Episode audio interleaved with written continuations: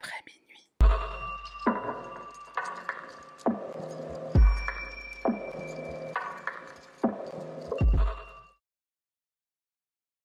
Salutations, moi c'est Sahara, bienvenue sur ma chaîne, on y va sans plus tarder. Avant de commencer, je tiens à remercier, euh, désolé j'ai pas fait la recherche avant de filmer, mais je mettrai le nom ou le pseudo euh, bah, ici, là en bas. Je remercie énormément cette personne de m'avoir parlé de la chaîne de Satsujin, Alexandre. C'est une chaîne de True Crime aussi, donc je vous invite tous à aller la voir, à aller vous abonner. C'est un contenu vraiment incroyable, c'est des crimes qui se passent au Japon. C'est hyper bien à raconter, le degré de professionnalisme est juste incroyable. Alexandre a aussi écrit un livre que j'ai l'intention d'acheter. Vraiment son travail est juste incroyable, il est très minutieux, il est aussi très très drôle. Moi il a un humour qui me fait tomber par terre. Il m'est arrivé d'assister quelquefois à ses lives et ce que je trouve vraiment kiffant c'est qu'il prend le temps de répondre à chaque commentaire qui sont faits bah, dans le chat, en live et aussi dans les commentaires sous ses vidéos. C'est quelqu'un qui a l'air d'avoir un cœur mais gros comme, euh, gros comme une planète et donc, bah vraiment, j'invite tout le monde à aller voir sa chaîne, à lui laisser des commentaires, à lui mettre des petits pouces bleus parce que vraiment, c'est amplement, amplement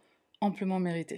Alors la vidéo de ce soir, c'est l'affaire Jacob Matthew Morgan, ou Matt Morgan pour les intimes. Tu as sûrement remarqué que cette vidéo est plus courte qu'à l'accoutumée. C'est tout simplement parce qu'il y avait très peu de documentation sur cette affaire, comme ça peut être le cas parfois. C'est vrai que ça m'a paru assez étonnant, puisque c'est quelque chose qui s'est passé assez récemment, mais comme disent les Américains, c'est la vie. Ouais, ils nous ont volé cette expression. Bah, ils veulent un truc qui serve. Dans la matinée du 6 mars 2015 à Rock Hill, en Caroline du Sud, Mike Hill s'apprête à conduire sa femme Julie Hill au travail. Ils ont un bébé de 14 mois, Joshua, et un fils de 17 ans, Jacob Matthew Morgan, que Julie a eu d'une précédente relation. Ce matin-là, Mike et Julie demandent à Matt de garder son petit frère le temps du trajet. Comme il est assez tôt, Matt est un peu fatigué, donc il va dans le salon, il s'allonge sur le canapé et il s'endort. Aux alentours de 8h30, une forte odeur de fumée à l'intérieur de la maison le réveille. Il court vers la porte d'entrée et se rue à l'extérieur, puis il se rend compte que son petit frère est toujours à l'intérieur. D'après ce que raconteront plus tard des voisins et des témoins oculaires, Matt s'est mis à complètement paniquer, il s'est mis à crier, il a tenté de retourner à l'intérieur de la maison pour sauver son petit frère, il se serait même frappé la tête au sol de désespoir en hurlant qu'il voulait retourner à l'intérieur pour sauver son petit frère, mais qu'il faisait trop chaud. Certains voisins disent qu'à un moment donné, il a même tenté de le faire, mais ils l'en ont empêché en estimant que c'était tout simplement trop dangereux et qu'il était probablement déjà trop tard pour le petit Joshua. Quand arrivent sur place, ils essayent de sauver Joshua, mais c'est trop tard. Matt sera interrogé par la police quelques jours plus tard, soit après que la police ait parlé avec ses parents, ou après que l'enquête à l'intérieur de leur mobilhome ait révélé que le feu avait commencé à au moins deux endroits différents. L'enquête en a confirmé deux, mais il est possible qu'il y en ait eu plus et qu'ils aient été détruits par les flammes. Dans une interview que Julie et Mike donneront plus tard à la télévision, ils expliqueront que Matt a des tendances autistes. Il a été diagnostiqué par un médecin comme n'étant pas fortement autiste mais ayant des tendances autistes. Émotionnellement, il a environ 3 ans de retard, mais il a des fonctions cognitives normales. Donc il comprend ce qu'on lui dit, il faut juste bien détailler, bien lui expliquer, il faut lui préciser les choses et parfois répéter. Sa mère ajoutera qu'ils lui ont appris à s'occuper d'un bébé et qu'elle pensait donc que c'était normal de lui confier cette responsabilité. On a demandé aux deux parents comment ils ont pu confier une aussi grande responsabilité à un adolescent, et qui plus est un adolescent qui a des difficultés émotionnelles, et Mike répondra que lorsqu'il avait à peu près le même âge, il s'occupait souvent de ses frères et sœurs. Et pour être honnête, je prenais soin de mes frères et sœurs aussi, et j'étais bien plus jeune que ça, donc je peux comprendre les deux parties. Maintenant, Matt est légèrement autiste. Est-ce que ça signifie qu'il n'aurait pas dû se voir confier cette tâche? Étant donné ce qui s'est passé, j'ai envie de dire non. Faut savoir que les parents de Matt soutiennent leur fils à 100%. Ils ne croient pas au fait que Matt soit un pyromane, ils pensent que c'était un accident, un accident tragique qui n'a pas été causé par leur fils. Mike, son père, dira Je ne me remettrai jamais de la perte de mon petit garçon, je ne me remettrai jamais du fait qu'on accuse mon autre fils de la perte de notre petit garçon. La question de l'interrogatoire de Matt sans qu'un parent soit présent à ses côtés a été soulevée lors de l'interview télévisée.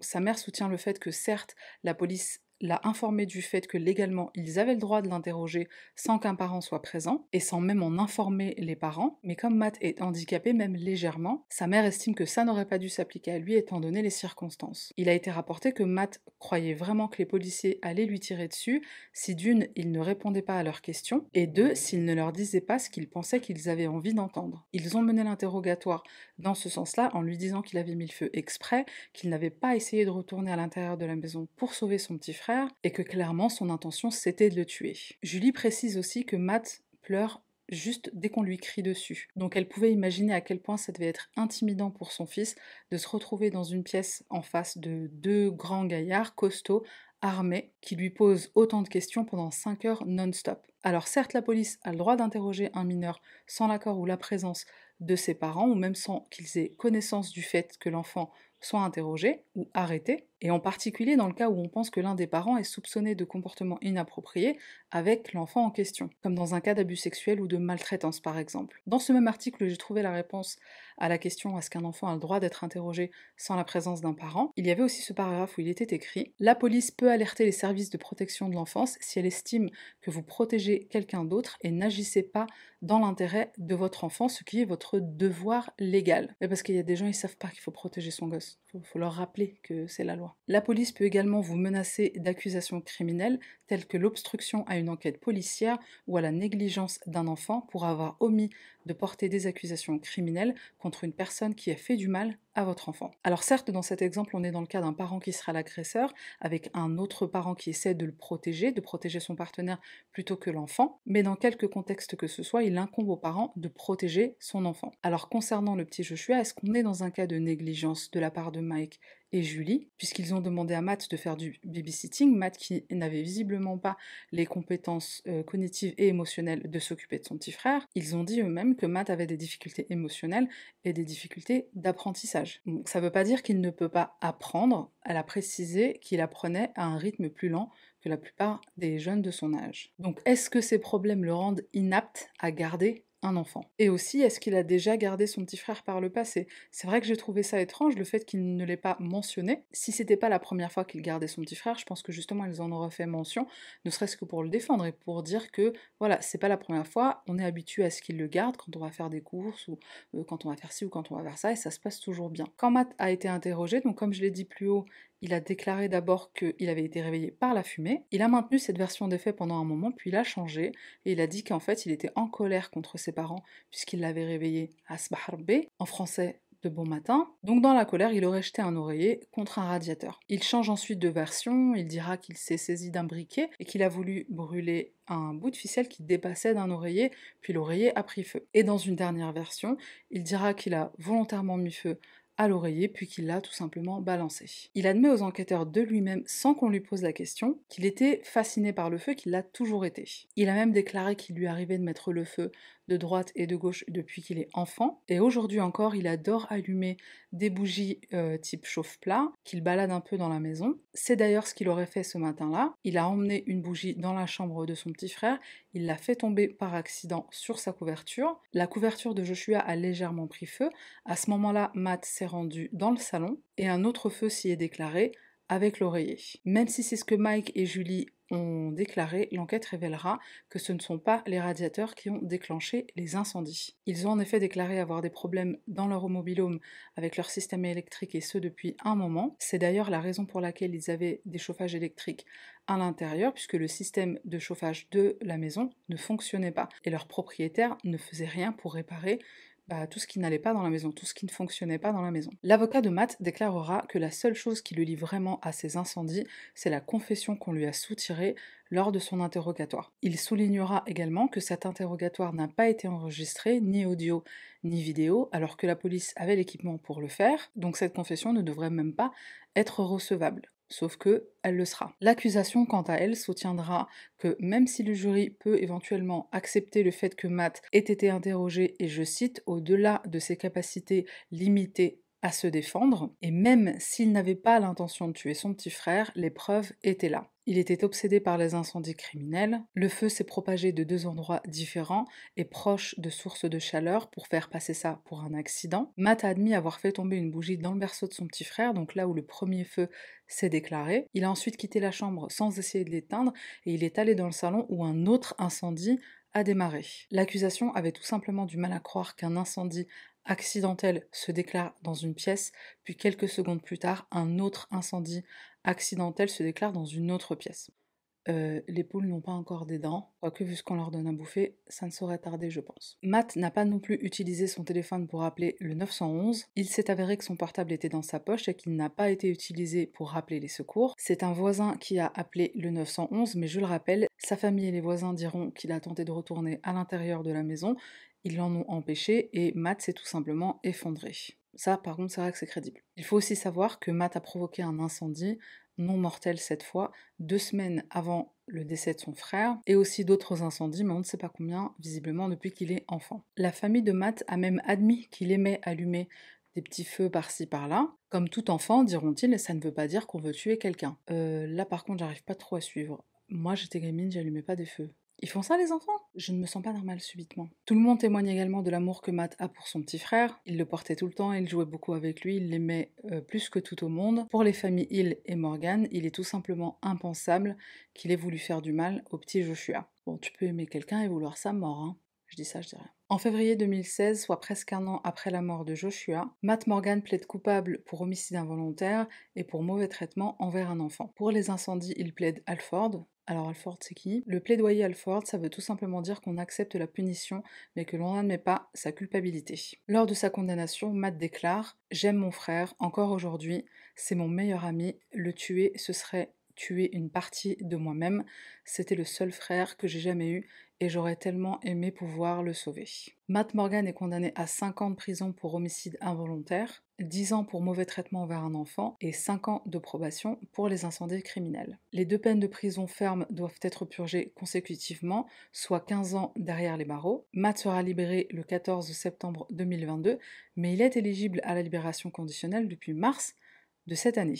Ce qui veut dire qu'il pourrait être libéré bientôt, je suppose. En fait, ça se trouve, il est dehors là. Je n'ai pas trouvé cette information, malheureusement. D'après son dossier, Matt est un détenu plutôt exemplaire, rien à signaler, aucun problème particulier, donc une sortie anticipée est fortement possible. S'il ne respecte pas les conditions de sa libération conditionnelle, par contre, il pourrait être renvoyé en prison pour 15 années supplémentaires. Julie, sa mère, soutient le fait qu'elle refuse de croire que son fils, qui pleure en regardant des dessins animés Disney, puisse être un tueur. Elle avait même lancé une pétition pour demander sa libération. La communauté de Rock Hill, donc là où ils habitent, les a soutenus depuis le début. Beaucoup d'entre eux ont même signé cette pétition. Ils avaient eux aussi du mal à croire que Matt soit capable d'une chose aussi horrible. Il n'y a pas eu de suite à cette pétition qui avait été euh, lancée après son arrestation. Je suppose que sa famille espérait qu'elle aide à lui éviter la prison, voire même à ce qu'il y ait un non-lieu. Et étant donné les circonstances, la prison c'est clairement pas adapté. Et au passage, Matt s'est fait agresser par un détenu qui s'appelle Quinteris Ziquan Miller, je l'ai sûrement très mal prononcé, et cette personne est le suspect principal dans une fusillade. Rien que ça. Quinteris a frappé Matt au visage et il lui a ouvert la lèvre. On ne sait pas ce qui a provoqué cette agression. Le tout a été filmé par des caméras de surveillance sur lesquelles je n'ai pas pu mettre la main. Là par contre, je pense que je suis d'accord avec le fait que Matt devrait pas être en prison, qu'il devrait plutôt être dans un, dans un centre spécialisé comme Isabella Guzman. Autant je suis pour l'égalité des sexes, mais faut avouer que face à la justice, les femmes elles ont souvent plus de clémence. Mais bon, en même temps, on est sage par rapport aux mecs. Hein. Et voilà qui conclut ce que j'appelle le fameux trio TikTok. Donc le trio Isabella Guzman, Devon Erickson et Matt Morgan. Alors pourquoi le trio? Tout simplement parce qu'il y a eu énormément de vidéos faites sur ces trois tueurs. Donc il y a eu des compilations qui ont été faites aussi et des animations Gacha Life. Alors je sais pas vraiment si on appelle ça des animations, mais en gros Gacha Life c'est un genre de jeu mobile tablette pour enfants slash adolescents où on crée un personnage et on invente une histoire. Alors ça peut être n'importe quoi. Dans le jeu, on a une grande variété, comment dire, euh, d'accessoires et de possibilités. Et oui, c'est bien une arme à feu. Là, je m'amuse à essayer de comprendre euh, Gacha Life. Mais je vais plutôt montrer des extraits de ce que certaines personnes avec une imagination exceptionnellement dérangeante ont créé.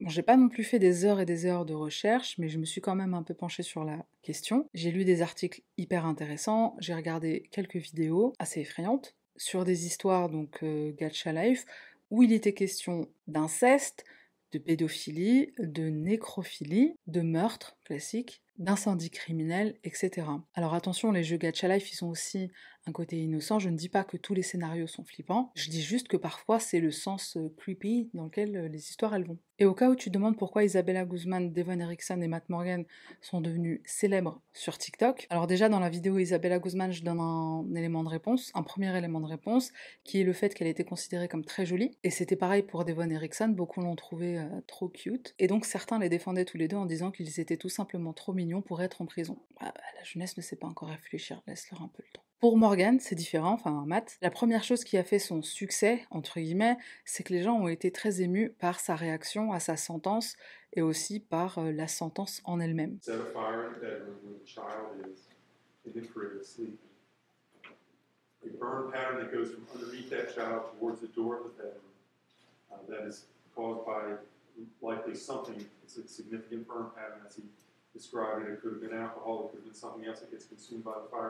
But a significant burn pattern shows that there is something said significant uh, and intentional.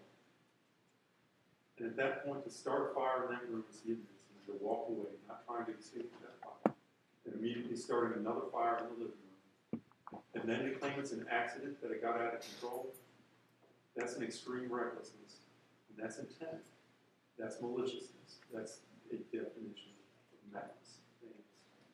As you walk away from the fire that you've just lit in another room with a small baby, walk into the front room, light that fire, and then leave the residence standing outside watching it burn till it becomes too much to go back to. That's malice. And so malice is here in both counts, because all that murder requires is malice of forethought and more fascination with fire, to watch that burn, knowing that that child was in there, was going to die and not calling 911, not saving that child when he could have, and not having started the fires in the first place. He has to take responsibility. And so there's much more here than probable cause. So I ask the court to find probable cause on both charges in this case. All right, thank you, Mr. Thompson. The testimony, listening to both sides, question testimony. I believe the state has, in fact, met their burden. So therefore, I am going to find that there is probable cause to charge the individual with the bound over for general sessions court for both charges.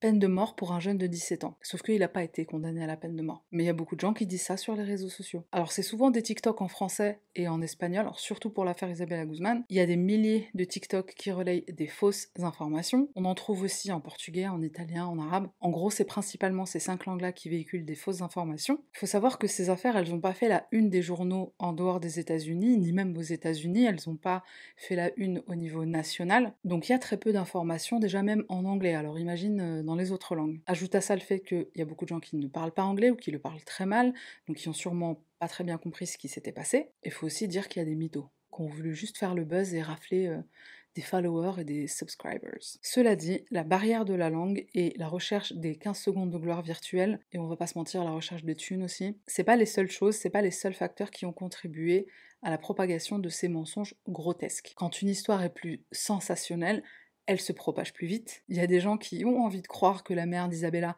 a essayé de vendre sa fille à un cartel de drogue. Latino, drogue, la connexion elle est facile, c'est crédible, c'est sans sas. Les gens ont envie de croire que Devon portait un costume furry et qu'il allait à l'école pour effrayer les enfants. Et je rappelle aussi que la plupart des utilisateurs TikTok sont dans une tranche d'âge qui est assez basse, ils sont très jeunes, ils sont facilement impressionnables, ils ignorent beaucoup de choses sur comment le monde fonctionne. Ils ne savent pas par exemple que la peine de mort n'est pas applicable à quelqu'un qui est mineur. Il y a beaucoup de gens qui l'ont cru pour l'affaire Matt Morgan. Et aussi par rapport à leur âge, c'est quelque chose qui leur permet de s'identifier plus facilement avec ces tueurs. Ils ont généralement le même âge ou ils sont très proches en âge, et aussi par rapport à leur âge qui est dans les mêmes eaux, ils ont des centres d'intérêt qui sont similaires. Comme on peut le voir sur cette photo de Devon Erickson, il a un faux tatouage sur sa main, et ça c'est une référence furry. Alors c'est un peu comme un emoji en plus évolué que deux points des majuscules par exemple. Si tu veux avoir un petit peu plus de détails, un peu plus d'informations et aussi quelques liens vers une vidéo TikTok et une vidéo YouTube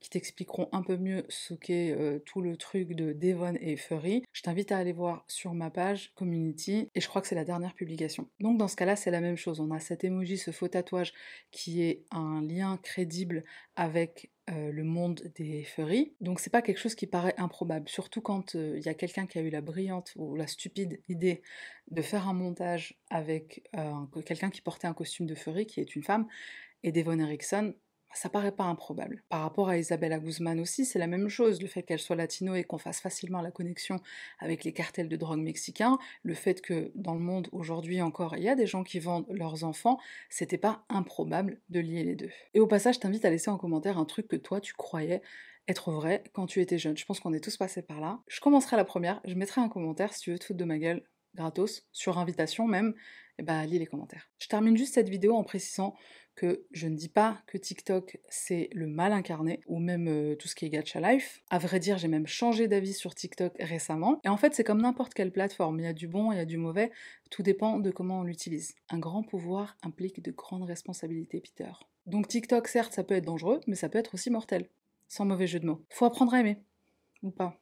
Enfin, tu fais ce que tu veux en fait. Sur ce, partage tes pensées sur TikTok. Est-ce que t'aimes? Est-ce que t'aimes pas? Est-ce que tu tiques? Est-ce que tu toques? Est-ce que tu postes? Ou est-ce que tu regardes? Ou est-ce que tu fais les deux? Et si tu détestes TikTok, laisse un commentaire et explique pourquoi. On termine cette vidéo avec un random item review. Ce soir, c'est encore un livre. Et l'intelligence, ça se cultive, c'est comme les patates. Fluent in three months. Alors je sais, désolé, c'est un livre en anglais, mais j'ai trouvé un article en français, parce que oui, malheureusement, il n'est pas traduit en français. J'ai trouvé un article qui résume à peu près les concepts dans les grandes lignes. En gros, dans ce livre, l'auteur donne des astuces, des techniques pour apprendre à parler une langue rapidement. Ça fait longtemps que j'ai lu ce livre, donc il y a une chose, je, je suis plus sûre de s'il en parle ou pas. J'ajouterai deux choses même. La première, c'est Netflix. Et je pense qu'à l'époque, Netflix n'existait pas. Ça existait Netflix en 2012 Il parle de contenu, euh, tout ce qui est audiovisuel, etc. Donc de musique, de littérature et tout. Je suis pas certaine qu'il parle de Netflix, donc je voudrais quand même le rajouter. C'est quelque chose qui peut aussi énormément aider à apprendre une langue, donc de regarder du contenu Netflix qu'on connaît déjà ou pas. Alors si on connaît déjà, ça peut énormément aider, avec les sous-titres euh, en français pour commencer, et puis après dans la langue euh, qu'on essaie d'apprendre, donc euh, l'anglais par exemple, et puis après on pourra passer à zéro sous-titre. Donc ça c'est la première addition que je pourrais faire. Et la deuxième, c'est que on apprendra une langue encore plus vite si on y met la passion. D'ailleurs, tout ce qu'on a envie d'apprendre, que ce soit jouer d'un instrument de musique ou apprendre une nouvelle langue ou apprendre une nouvelle compétence, tout est dans la passion et tout est dans le cœur qu'on y met. J'étais pas certaine qu'il en parle, donc je voulais ajouter ces deux éléments-là et j'ajouterais aussi que ce qui m'a permis moi de, parfaire, de continuer à parfaire mon anglais, c'est le fait que j'aime énormément ça depuis que je suis très jeune, c'est vrai, mais c'est aussi le fait que j'ai tout fait pour maintenir cette langue. J'ai toujours eu des pen pals à l'étranger, même si c'était pas des personnes qui avaient un anglais parfait, mais ça me permettait quand même moi de maintenir au moins la conversation. J'ai aussi énormément voyagé, mais il n'y a pas forcément besoin de partir pour apprendre une langue. D'ailleurs, ça, il le dit dans le livre. Et je consomme énormément de contenu, que ce soit des livres, que ce soit des films, que ce soit des séries. Je regarde toujours tout en VO. Alors aujourd'hui, certes, je suis à l'aise pour ne plus avoir besoin de sous-titres, mais il fut un temps, euh, j'en avais besoin. Il est jamais trop tard pour commencer. Moi, je suis sur l'arabe littéraire, sur le coréen, et j'espère après attaquer le mandarin. Les langues, c'est vraiment une de mes passions, donc je voulais partager ça. Je te remercie d'avoir regardé jusqu'à la fin. Je te souhaite, euh, je sais pas, un bon lundi, une bonne semaine. Désolée, j'ai posté un peu en retard cette semaine. Et on se retrouve bah, cette semaine du coup. Bye.